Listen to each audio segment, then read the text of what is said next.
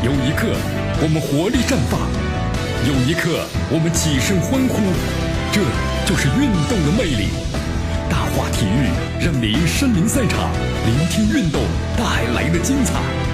大话体育，这里是大话体育，我是江南，来继续锁定 FM 九十六点七，继续关注我们的节目。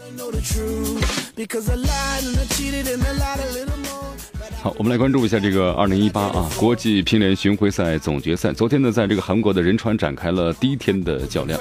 女单的十六进八的比赛中啊，近期呢势头非常强劲的日本选手呢伊藤美诚，在大比分三比二领先的情况之下呢，但是没有守住优势，连丢两局啊，最终呢是三比四被中国台北选手啊郑伊静给淘汰出局了啊。哎呀，采访时呢泪流满面的啊，没有关系，才十八岁嘛啊，慢慢来。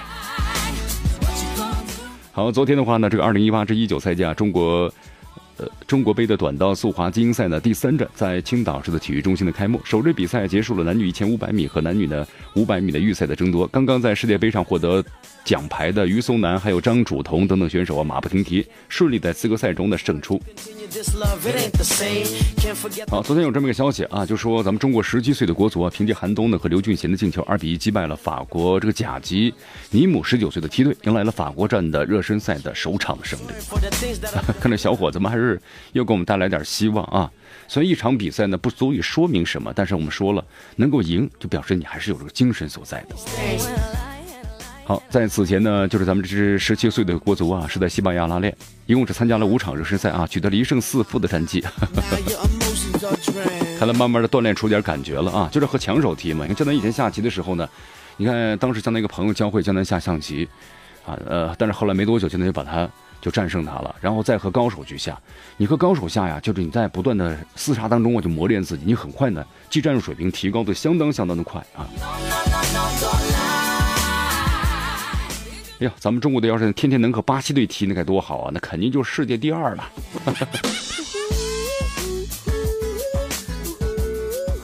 好，昨天的话呢，这国务委员兼外长王毅啊，在北京啊，同卡塔尔的副首相呢，将外交大臣呢默罕默德共同主持了中卡政府之间的一个战略对话啊。这个对话之后呢，有这么一个呃协议的内容，什么内容呢？大家都知道，二零二二年世界杯啊是在卡塔尔境内举行，那么是继二零零二年韩日之后的世界杯第二次亚洲举行的世界杯的足球赛。那么这次的话，两国呢全面呢是互免签证协定，将为中国球迷前往卡塔尔可观世界杯啊提供便利了，是不是？这样就方便多了。相信一旦呢中国队打进卡塔尔世界杯决赛之前的话呢，那必将会有大批的中国球迷前往呢卡塔尔观赛呀。哎呀，所以说卡塔尔呢非常希望哦，中国队希望你们一定能够进入决赛，对吧？那带来大批的这个人员呢。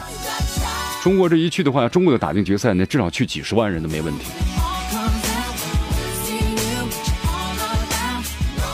好，国足这两天呢正在备战这个亚洲杯啊，国足在海口去训练。消息显示啊，出征西亚之前的话呢，国足在这两天呢还安排了有这个热身赛。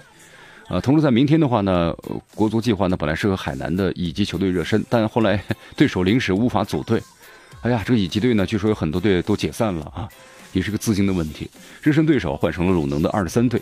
那么这次国足集训呢，先后征调了二十八人，有三人呢无法随队前往呢西亚，所以里皮要求在亚洲杯之前呢做两次减法，不管减掉谁都是挺难过的。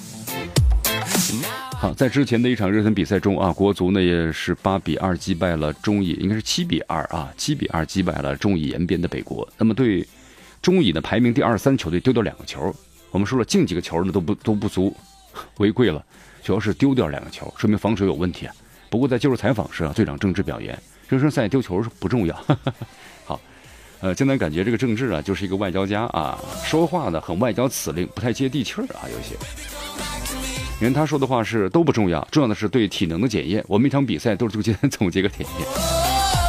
其实这种话呀，最不是记者想要的。你想来想去，他好像没说什么东西呀，是吧？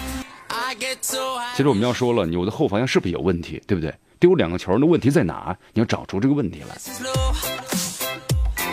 好，出征西亚之前的话呢，国足还有场热身赛啊。原计划呢，十五号和海南乙级球队，但是后来我刚才我们解释了一下，对手呢无法组队了，所以说呢，考虑之后换成鲁能的二十三岁的梯队。呃，整体实力来看呢，鲁能的二十三岁梯队啊，肯定明显高于中乙球队了。所以呢，国足方面认为这场比赛价值大一些。好，大家千万不要小看这支鲁能二十三岁的球队啊！十二月九号的时候呢，他们。取得了五胜二平的这个中国二十三岁的这个联赛当中不败的战绩啊！球队呢短暂休整之后呢，你看又开始备战呢争夺冠军的这个比赛了啊！四分之一决赛对手是谁呢？广州恒大。那么这两天呢，在和国足热身一下，对吧？也算是争冠之前的一次热身赛了。所以说呀，这支球队们还是认真非常认真的准备。而这些球员的话，你看都是都什么呢？都是球队的主力队员了。这一次。好，对于国足来说的话呀，这场热身赛呢是中西亚之前最后一场比赛了。比赛结束之后呢，全队是放假两天啊，两天之后十八号从广州启程前往多哈，开启了亚洲杯的冲刺的备战了。如今国足有二十八名球员参加集训，也就是说只有二十五人可以拿到机票飞往这个多哈。里皮呢要做一次减法。从球队目前情况来看，曾诚可能没办法了，受伤了，对吧？那么另外两个名额呢，可能会在年轻球员里产生。韦世豪、刘洋呢没有出战的上一场热身赛。张修维一直感冒还没痊愈，这都成为呢因素，一个什么呢被淘汰的因素。但是呢，还要看里皮最终的决定。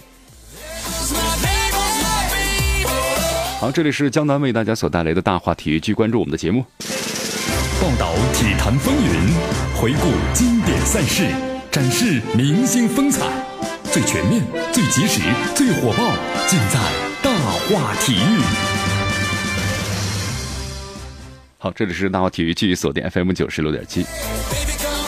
来，江南为大家介绍一下这个二零一八啊中国足坛名人论坛。我们来看一下啊，这次论坛的话呢，吸引的足头足球界的这个名宿啊非常多了，比如说年梅四啊，徐根宝是不是？池尚斌、于东风、金志扬、朱广沪等等等等啊。咱们中国足球的泰斗们呢，都基本上都来了。有这个著名教练呢，有元老，还有呢媒体大咖，还有专家学者。那么在论坛上呢，与会嘉宾呢纷纷就是探讨了一下以中国足球深化改革的这大背景为依托呀，切实解读了中国足球眼下的政策的走势，同时探讨呢中国足球青训的解决之道，中国足球的国字号的球队未来怎么走，中国职业球足球的平台和机会等等，那么都谈了啊，讨论了。足球名人呢，从多个方面维度畅所欲言。那么同时呢，也呈现出了自己对中国足球的一些这个研究的成果和最新的想法，同时呢，提供有价值的建议。你看啊，七十四岁的徐根宝、徐指导的话，成为咱们中国呢足坛最红的一名教练，是不是？七十四岁了，看不出来，其实跟他以前的几十年前都差不多那种状态。你看，这一直呢扑身在这个青训的工作上啊，像这样的不忘初心的人真的很少啊。两千年的时候，徐根宝在上海的崇明创造、崇明岛。当时呢，创办了根宝的足球基地，提出呢十年磨一剑。如今啊，这根宝基地培养出了五十多名在中超的注册的球员，其中有十二名国脚。随着上港今年夺冠，徐根宝因为亲手培养出了吴磊等一批上港核心的本土球员，他的青训模式啊得到了本土的这个认可，被称为是中国青训教父。好，在这昨天的这个论坛上呢，徐根宝为大家进行了以青训为主题的这么一个演讲，他结合自己啊深耕崇明岛呢。就是根宝足球基地十八年的亲身体验，和大家呢分享了一下搞中国足球青训的三条呢独门的心得。呃，徐指导说呀，他说初心呢不纯者，你最好不要去做这个青训啊，因为过去几年呢，随着中国足球政策红利释放，那么谈青训的人呢比比皆是，对吧？其实很多人是想呢挣钱。徐根宝举个例子，他有个深圳的朋友是搞科技公司的，这些年呢赚了点钱，然后呢跟他联系说想搞青训，咨询他的意见。徐根宝呢坚决回绝，他说：“你搞科技的，非要在自己不专业的地方 去瞎搞干什么呢？”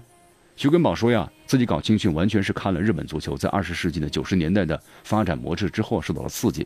两千年的时候呢，徐根宝在机缘巧合之下，就是上了崇明岛搞根宝基地。当时呢，总共投资三千三百万元，向银行呢当时借贷两千四百万。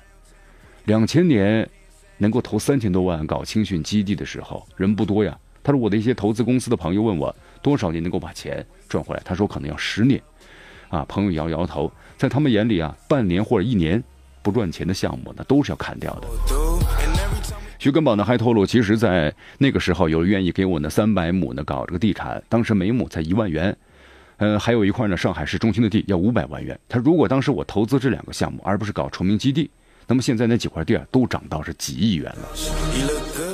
对于目前国内球员呢身价暴涨的市场，徐根宝一口咬定这是不正常的。他说当年我们跟浙江绿城交易了四个球员，才卖了四十八万元。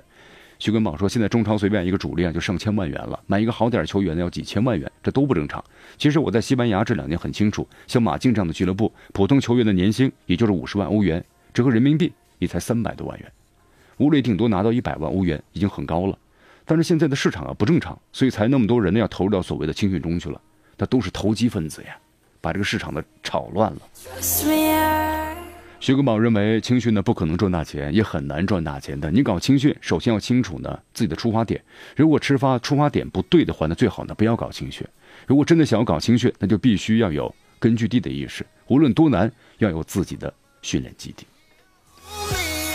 呃，徐指导呢还特别谈到了，他说这个选材要看人品啊，人品呢要看面相，除了出发点要单纯，同时呢要能甘于寂寞，吃得住苦外。徐根宝认为，青训的第二个重要因素就是选拔，优秀的球员呢不是教出来的，是逐层的选拔出来的。呃，徐指导有自己的一个青训的金字塔模式，从塔基到塔尖，依次是校园足球、精英青训、业余联赛、职业联赛、国家队，共五个层次，每个层次的特点呢和筛选的范围啊都不一样。他给出了自己的四条标准：人品看面相，体能看速度，这球技啊要看感觉，意识呢看大脑。徐指导说：“他说我会对每一位前来这个基地的家长说呀，我都知道你们望子成龙，但足球呢肯定不是每个孩子都会成龙的。全上海啊每个年龄段可能会有两到三个成为球星就了不得了，你们要有心理准备。另外呢，能送到我这里来就比较吃苦，能想天天和孩子见面那是不可能的。”，所以说呢，徐指导啊，他才最终啊能够在崇明岛基地啊待下去，那么能够一直的坚持下来，球员以后呢成才的几率就很大了。其实啊，很多球员都对基地有归属感啊，就是咱们说的感恩嘛。呃，徐指导说，当初为了维持俱乐部的运营，把张琳芃卖给了恒大，那个时候吴磊的工资多少钱呢？但是吴磊没有闹着要转会，这就是说耐得住寂寞呀。好，徐指导的心得之三呢是抓训练比赛的三十六字的口诀啊。徐根宝认为要搞情绪的第三个关键就是要抓呢训练和比赛，但是教练员呢一定要亲力亲为。徐根宝当年呢在国家队啊从事呢年维四，那么他确定从年维四的身上呢学到了很多。在论坛上呢，徐根宝面对恩师就坦率的说了，当年年指导向我们传球的时候就说过一句话，这个传球到位啊就像喂奶一样。他说我被这句话深深折服了。从当年呢带领国奥队的时候，我就很抓那传球的准确性和合理性。在甲 A 初期的时候呢，我们都知道徐根宝徐指导呢在带领上海申花时啊，被人打成了标签就他提出的抢逼为三字经。到执教呢上海东亚时，徐根宝已经改为呢提倡是接传转新三字经。徐根宝表示，多年的实践呢和对比国外的高水平的训练的一个方法，把新三字经呢细化为是什么呢？新旧啊改了一下，三十六字的口诀了。针对抢逼围的十八字口诀就是紧贴身的不犯规，看准球，伸脚抢，卡住位，准备准备追。同时呢，针对那个接传转的十八字口诀就是赢球接，把球吸，重心稳，事先观，选好位，对准传。所以你看啊，咱们这徐根宝徐指导的话呢，这么多年了，他不是呢简简单单教教你的基本功就完了，而是呢更提高到一个精神层面的东西了。没有这种层面去指导的话呢？那就是一个什么呢？田径场上的足球运动员，是不是？足球运动员啊，足球场上的田径运动员跑来跑去的，没有任何作用啊。那么徐指导说了啊，他说当初一九八九年那个年龄段的球员呢，从十六岁开始打中乙，两年之后呢上中甲。那么后来广东日之泉呢学习了这套经验，所以二零零九年全运会啊，就是广东和上海两队打进了决赛。就这种方法呢，是非常的值得，值得什么呢？值得大家所学习的。就是以小来打大啊，以小来打大才能够锻炼球员，而不是以大来打小。